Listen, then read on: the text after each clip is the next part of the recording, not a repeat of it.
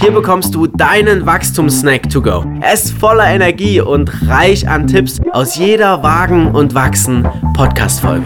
Diesmal mit meiner persönlichen Lieblingsberufsraterin Katja Böhme. Katja und ich, wir gehen so auf die Suche nach der perfekten Methode, dem perfekten Handwerkskoffer oder Imbusschlüssel, ja, um immer den richtigen Job zu finden, um den perfekten Job zu finden. Und genau das hörst du in diesem Snack. Viel, viel Spaß damit. Mal angenommen, ich möchte mich beruflich orientieren verändern, ich plane einen Wiedereinstieg. Was sind denn mal so drei Tipps von dir als Berufsraterin, ähm, was du unseren Zuhörenden mitgeben kannst? Wie sie vielleicht am besten vorgehen, für sich das Richtige und Passende zu finden? Also wichtig wäre wirklich, wenn das habe ich jetzt die ganze Zeit gepredigt, such nicht nach Stellen, sondern guck erstmal bei dir, wo will ich hin, um dann wirklich zielgerichtet Bewerbungen schreiben zu können oder um auf Leute mhm. wirklich zuzugehen. Und dazu gehört gerade aus diesen sechs Bereichen, die ich genannt habe, wirklich in erster Linie, was sind meine Interessen ja. und was sind Tätigkeiten, die ich gerne ausübe. Und das ist natürlich immer schwierig zu definieren, ne? Interessen, wo kriege ich die her? Ja. Aber da kann ich gucken, was lässt mich die Zeit vergessen, ja?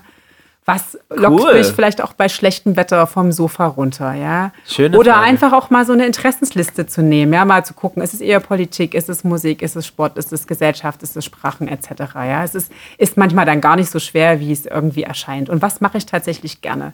Ja, das sind sozusagen schon mal so die ersten Sachen, bei sich zu gucken und nicht zu gucken, was bietet der Arbeitsmarkt. Also da cool. die Vernunft auch ein Stück auszuschalten, ja mir wird immer wirklich ganz traurig ums Herz, wenn ich so höre, so, was ist denn in Zukunft gefragt? Das will ich gar nicht hören. Das ja. ist doch, wir haben doch die Glaskugel nicht. Ja. Ne, das sozusagen wäre so das, wäre das Erste.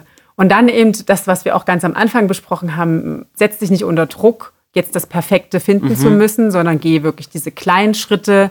Vielleicht gibt es auch ein spannendes Unternehmen, wo du schon immer mal gerne reinschnuppern wolltest. Und dann ist es vielleicht auch erstmal der Assistenten- oder Assistentinnen-Job und guck, wie du dich dann dort ja. weiterentwickeln kannst.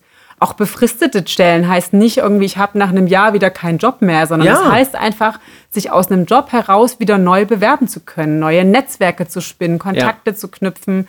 Also einfach auch mal das Pferd von hinten aufzuzäumen und nicht nur zu sehen, okay, das sind nur zwölf Monate und dann bin ich wieder arbeitslos, sondern es einfach als, ja. als Chance zu begreifen. Na, das dritte geht jetzt vielleicht so ein bisschen an die, die so sagen, ich ähm, habe so viele Möglichkeiten, ich weiß gar nicht so richtig, wofür ich mich entscheiden soll. Ja sich dann eine, klassische Entscheidungsmatrix zu machen. Ja, und wie, ja. dann letztendlich anzufangen, so wie du das ja vorhin auch erzählt hast, zu gucken, was sind denn so für mich wichtige Berufswahlkriterien. Also du hast vorhin gesagt, ne, Weiterentwicklung ist für mich wichtig, Karriere ist für mich wichtig. Manch einer sagt, Geld ist für mich ja, wichtig. Von Schülerinnen höre ich ganz oft, Work-Life-Balance ist ja in der mhm. jetzigen Generation ganz, ganz wichtig. Ne, es kann aber auch ähm, Selbstbestimmung sein oder auch einer sagt, ich will überhaupt nicht gerne selbstverantwortlich arbeiten, sondern ich möchte, dass mir mir eigentlich klar früh sagt, was ich zu tun habe, dann arbeite ich das ab. Ja. Also da so ein bisschen in sich reinzuhorchen, was sind so für mich wichtige Kriterien, die vielleicht dann auch zu priorisieren. Also sage ich nehme einen Faktor 100 und sage, okay, Geld kriegt 40, cool. Freizeit kriegt 30 und dann bleiben für die anderen noch fünf übrig.